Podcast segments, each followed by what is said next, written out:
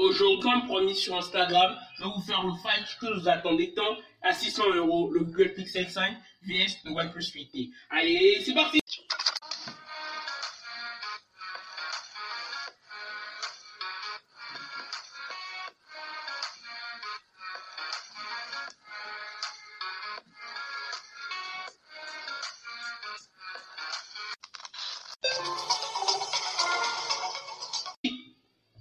Nous allons faire un fight assez spécial parce que ce sont deux smartphones qui, certes, coûtent 600 balles, mais qui n'ont pas la même vision de la technologie. On a un OnePlus 8T qui se repose plus sur la fiche technique des capacités maximales et une performance poussée à ses limites, et un Google Pixel 5 bah, qui fait plutôt confiance à son bel écran, à une bonne expérience utilisateur et une partie photo de ouf. Aujourd'hui, bah, nous allons les détailler, voir ce qui va et voir ce qui va pas sur les deux produits.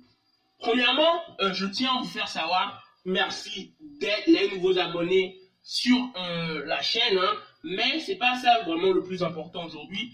C'est que des gens, en tout cas un ami à moi, m'a demandé si on pouvait rajouter des images euh, aux audios. D'accord? J'ai pris en considération votre requête. Je ne pourrais pas rajouter des images dans les audios directement, mais je pourrais vous partager des images sur Instagram des différents smartphones ou des différentes capacités de photos des smartphones.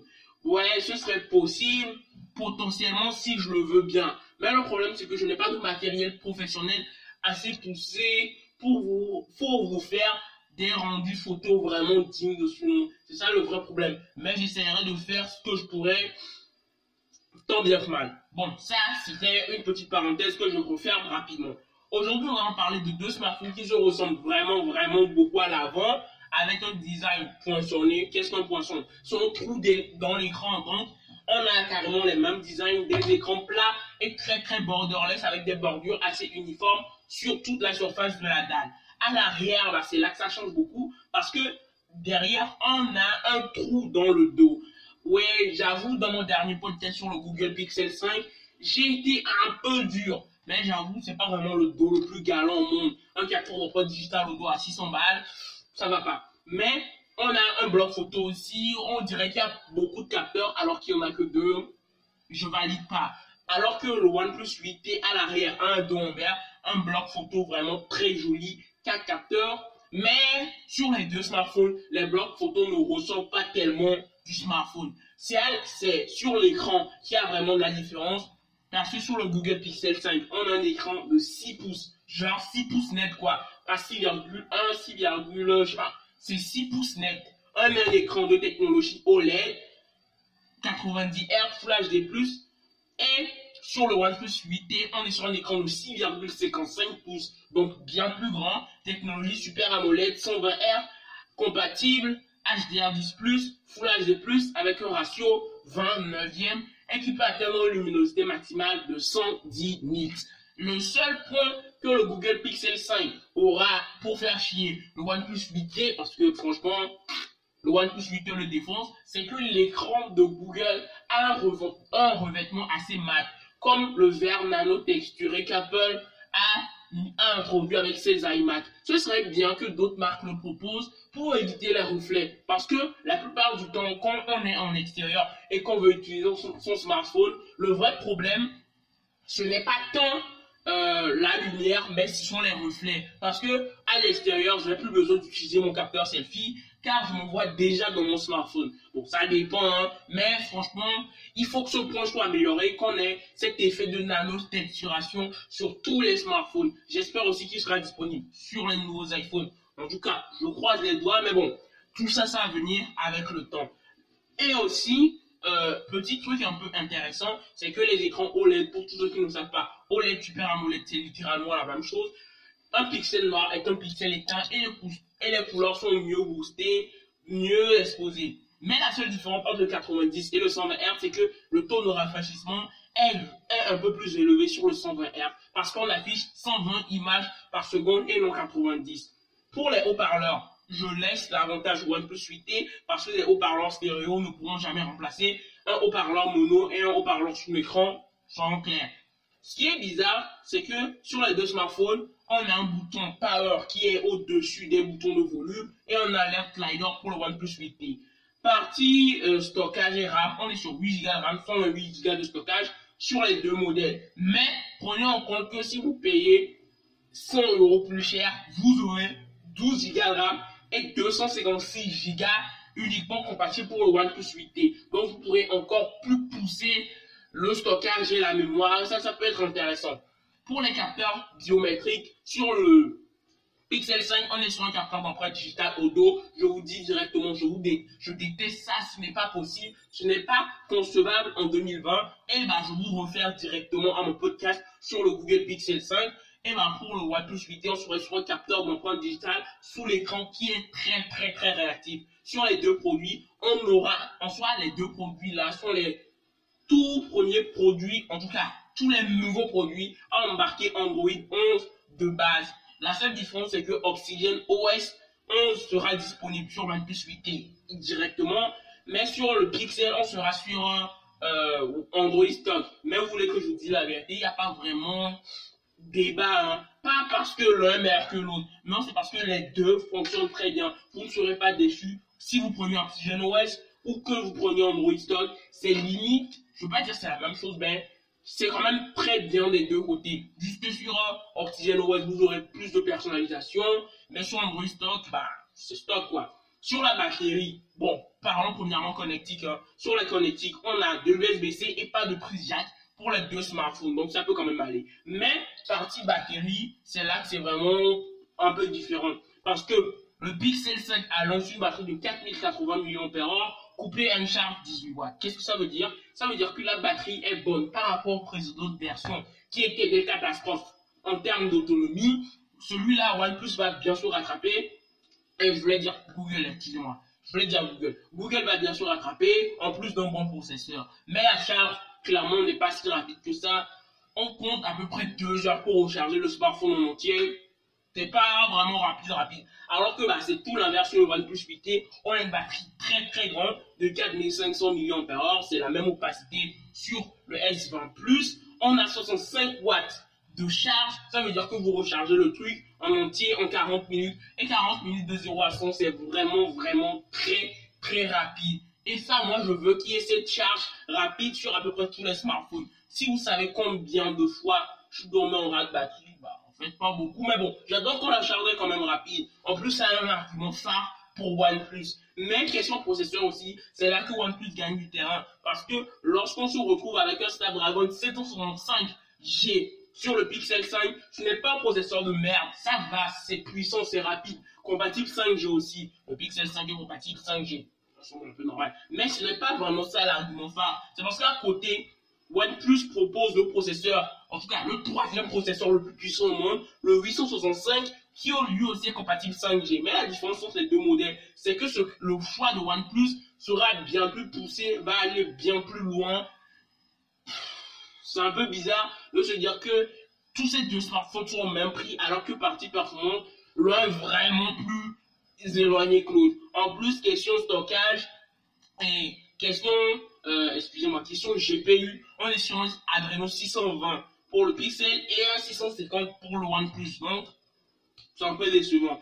Ces deux smartphones seront compatibles NFC, mais comme en termes de taille, il y a une différence, évidemment en termes de poids, il y aura aussi une différence, parce qu'on est sur 151 grammes sur le OnePlus et sur le Google, donc c'est très très très très léger, mais sur le OnePlus, on est 188 grammes. C'est même très léger pour un smartphone avec cette taille-là.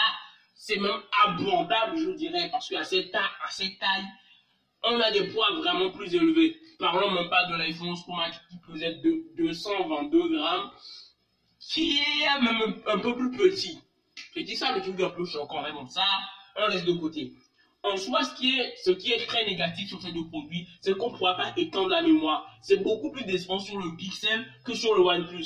Parce que sur le OnePlus, si vous voulez, vous pouvez choisir la version de 256 Go, même si vous allez payer 100 balles plus cher. Alors que ici, on est qu'en 128 et on ne peut pas étendre la mémoire. Ça peut être un vrai problème à la longue. Je dis ça, je dis pas rien. Euh, sur les deux smartphones, on aura le Bluetooth 5 sur le Wi-Fi, sur le OnePlus, on sera sur un Wi-Fi 6 de bien meilleure qualité, de bien meilleure vitesse, hein, alors que sur le Google, on sera juste sur un, un Wi-Fi 5. C'est vraiment décevant de se dire qu'on paye à ce prix-là. Mais bon, le Wi-Fi 5, ça fonctionne déjà, mais franchement, pour, les, pour deux smartphones qui coûtent le même budget, ça fait un peu chier.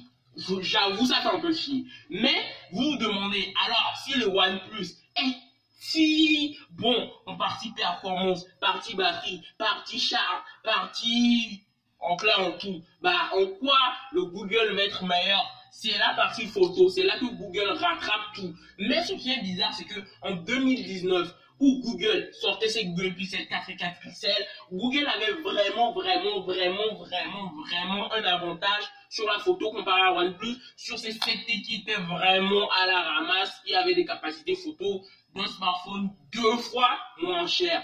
Donc là, cette année, OnePlus vraiment monte en grade, puis et Google aussi monte en grade, mais pas vraiment. Et ça fait que, bah, au final, OnePlus rattrape légèrement Google. Ça peut être effrayant dans le sens qu'on paiera un smartphone au même prix. Mais bon, ce qui est aujourd'hui, c'est que sur le OnePlus, on a quatre capteurs, dont, dont deux capteurs totalement inutiles. La macro et le monochrome. Alors que sur la photo, sur le OnePlus, on sera sur un capteur principal de 48 mégapixels, la fameuse Sony MX 586 et un, capteur ultra grand angle de 16 mégapixels. Alors que sur le Pixel, on sera juste sur un capteur principal de 12,2 mégapixels, un ultra grand angle de 107 degrés. Moi, j'ai déjà dit ce qu'il y a à dire à Google. Ce capteur ultra grand angle, il faut qu'il ait un champ plus élargi, 117 degrés en 2020. C'est pas suffisant. et, même tous les concurrents à côté, leur ultra grand angle. Mais ce qui est bien, c'est que sur le capteur principal, le Google est vraiment maître parce que avec des algorithmes fous, un piqué incroyable, littéralement même parfois le OnePlus contraste un peu trop les photos de telle manière pour rattraper le manque de piqué présent dans les photos. Dans le zoom, on peut déjà sentir que les zooms, en tout cas les zooms x2, sont un peu mieux maîtrisés par euh, Google, même si le capteur n'a pas beaucoup de mégapixels. Mais bon, en principe, ce qui doit être la force du OnePlus, c'est que plus il y a de mégapixels, plus les zooms seront de meilleure qualité. Mais bon, à peu près en zoom, là, ils sont, ils sont à peu près équivalents. Mais franchement, le Google est vraiment au-dessus. Il y a vraiment de la différence. La seule différence qu'il n'y a vraiment pas, c'est au niveau des capteurs selfie. Là, le gap est moins, moins perspective. Mais quand même, le Google Pixel 5 s'en sort bien, même avec son capteur 8 mégapixels, ce qui même pour certains peuvent dire que c'est affreux d'avoir du 8 mégapixels en selfie en 2020, bah, je vais vous dire que vous vous trompez largement. C'est pas du tout affreux, c'est très bien, surtout avec des algorithmes, on le sait déjà. C'est la partie vidéo où Google enchaîne encore un coup de massue avec une 4K 60 fps très, très, très bien stabilisé, alors que celui de OnePlus l'est aussi, mais on sent, je ne sais pas, un petit lac.